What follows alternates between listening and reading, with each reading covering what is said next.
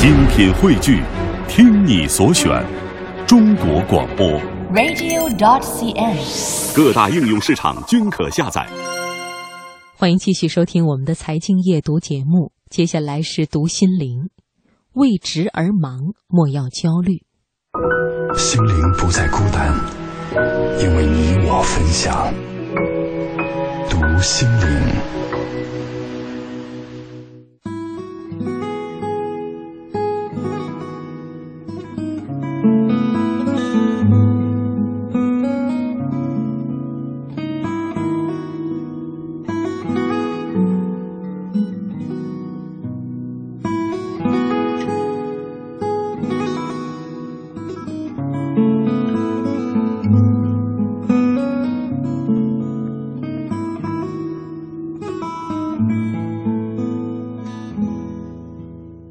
在一家外资企业担任行政工作的陆小姐，自嘲是邮件焦虑症患者，因为每当她看到有未读邮件，就会涌起瞬间把它们消灭掉的冲动，连订阅邮件、垃圾邮件、广告邮件都会时不时的查收一番。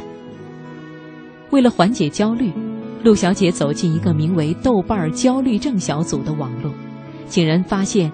还有很多人像他一样病得不轻，在为职而忙中焦虑的发狂，一点点芝麻绿豆的小事儿都能让人压力山大。有人害怕家里有虫子，怕到失眠；有人仅仅因为不知道如何给工作任务排序才是最优方案，竟然在电脑前枯坐一下午。不过在小组里，大家都很愿意说出自己的焦虑，互相鼓励，帮忙出主意。陆小姐觉得这对她挺有帮助的。一段时间后，她的焦虑感有所减轻。有些人为了干好工作，保住饭碗，同时出于礼节的需要，只能强作笑颜。这就是时下的职场流行病——微笑抑郁症。而这个症状的主要原因，则是来自于焦虑。在一家房产销售公司工作的刘小姐自称是微笑抑郁症患者。她说：“这种并非是发自内心感受的习惯表情，已经成为心理上的负担。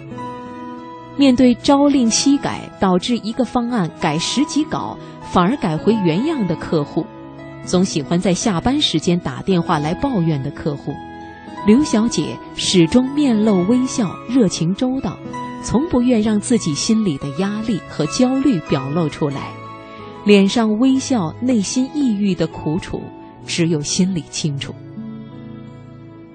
再来看咆哮帝型的职场焦虑症。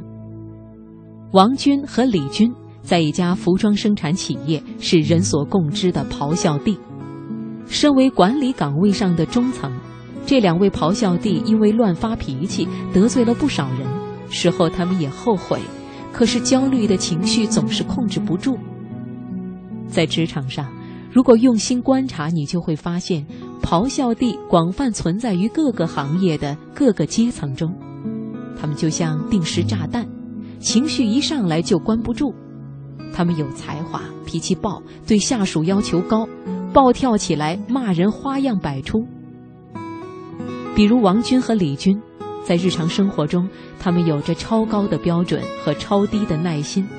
他们高度认为自己的愤怒是对事不对人，所以三分钟前可以把报告扔到你的脸上，三分钟后路过你的格子间又会很关心的问长问短。此类咆哮帝属于速适型的管理者，发泄完了就什么事儿都过去了。我们的焦虑从哪里来呢？刚才说的三类因职而忙、心生焦虑的职场人士，时下在竞争激烈的职场上不同程度的存在着。具体到一些职场人士的情况，可能有以下原因：第一，长期超负荷工作，致使心理需求得不到满足。由于焦虑症担负的工作重要、任务重、要求高等原因。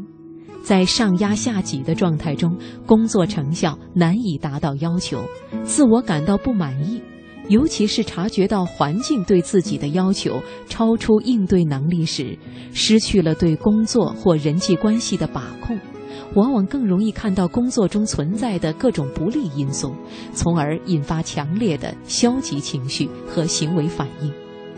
第二，自身的权益或自尊受到不公平对待。人对事物的进展感到不如意时，就会产生挫折感。愤怒便油然而生，在心情焦虑时，如果得不到领导、下属、家人的理解和慰藉，焦虑感就会增强。第三，长时间工作导致的身心疲劳诱发的不良情绪。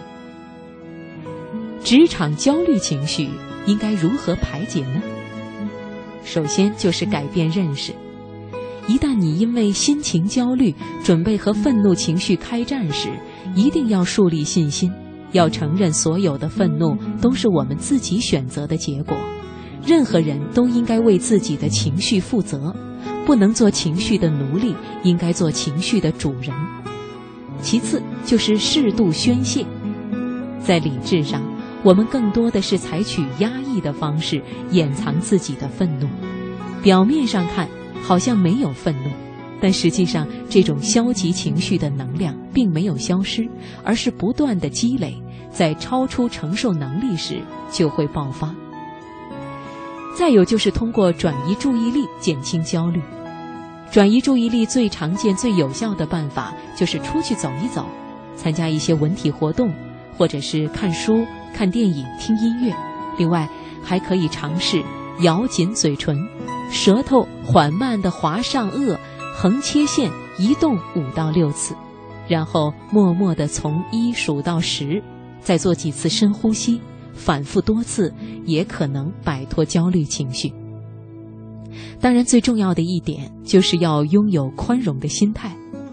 当我们抱着解决问题的平和心态时，抱怨就会少一点，焦虑情绪就会减弱甚至消失。